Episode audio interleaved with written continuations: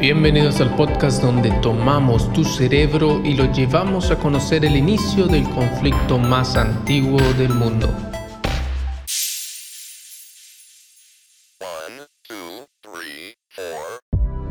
Y Sarai, esposa de Abraham, no le paría y ella tenía una sierva egipcia que se llamaba Agar.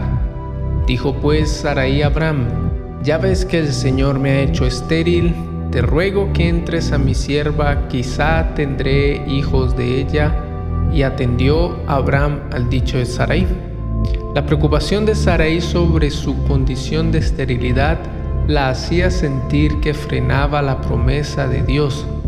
Incita a Abraham a intentar tener hijos, descendencia, con una de sus criadas, una egipcia, al servicio de la familia. Y Sarai, esposa de Abraham, tomó a Agar, su sierva egipcia, al cabo de diez años que había habitado Abraham en la tierra de Canaán, y la dio a Abraham, su marido, por esposa. Y él cohabitó con Agar, la cual concibió, y cuando vio que había concebido, miraba con desprecio a su señora. Abraham ahora tenía dos esposas, no por mandato de Dios, sino por voluntad de Sarai y éste habitaba con ambas mujeres, logrando el objetivo de tener un hijo. Agar ya no se sintió más una sierva y empezó a disputar su lugar en la familia. Entonces Sarai dijo a Abraham, mi afrenta sea sobre ti, yo puse mi sierva en tu seno, y viéndose embarazada me mira con desprecio. Juzgue el Señor entre mí y ti. Y respondió Abraham a Sarai, He aquí tu sierva en tu mano, haz con ella lo que bien te pareciere. Y como Saraí la afligiese, huyó de su presencia. Saraí se arrepiente de haber puesto que estuviera con la sierva, porque ahora ella la despreciaba. Queriendo poner ella el castigo en mano de Dios, Abraham le dice que es problema suyo y que tiene el poder de resolverlo. Entonces Sarai amarga a Agar hasta que ella huye. Y la halló el ángel del Señor junto a una fuente de agua en el desierto, junto a la fuente que está en el camino de Shur. Y le dijo, Agar, sierva de Sarai, ¿de dónde vienes tú y a dónde vas? Y ella respondió, huyo de delante de Sarai, mi señora. Agar huye de Sarai hacia Egipto, su tierra y en medio camino se le aparece un ángel, un mensajero de Dios.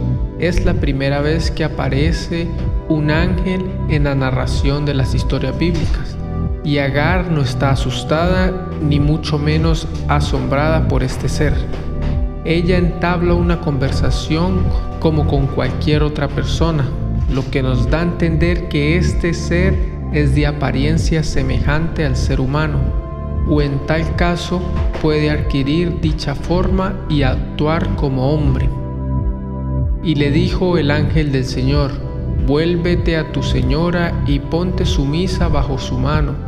Y le dijo el ángel del Señor, multiplicaré tanto tu linaje que no será contado a causa de la muchedumbre. Este ángel parece ser algo especial porque habla como si fuera el mismo, el mismo Dios, prometiendo cómo Dios hizo con Abraham multiplicar la descendencia del Hijo en el vientre de Agar. Le dijo aún el ángel del Señor, He aquí que has concebido y parirás un hijo y llamarás su nombre Ismael, porque oído ha el Señor tu aflicción y él será hombre fiero, su mano será contra todos y la mano de todos contra él, y delante de todos sus hermanos habitará. Sigue mostrándole las recompensas de volver y hacerle caso a sus palabras. El hijo sería varón y le llamaría Ismael, y él se convertiría en un hombre fuerte y guerrero, que lucharía por el lugar que le pertenece junto a sus hermanos y llamó el nombre del Señor que con ella hablaba, Tu Dios me ves. Porque dijo, ¿no he visto también aquí al que me ve? por lo cual llamó al pozo Ber Lahai Roy. He aquí está entre Cades y Beret. Evidentemente Agar hablaba con un singular de la pluralidad de Dios, que no era el mismo que hablaba con Abraham, siendo este la visualización en forma humana de Dios. No era solo un mensajero, era exactamente Dios. Y parió Agar a Abraham un hijo y llamó a Abraham el nombre de su hijo que le parió Agar, Ismael. Y era Abraham de edad de 86 años cuando parió Agar a Ismael.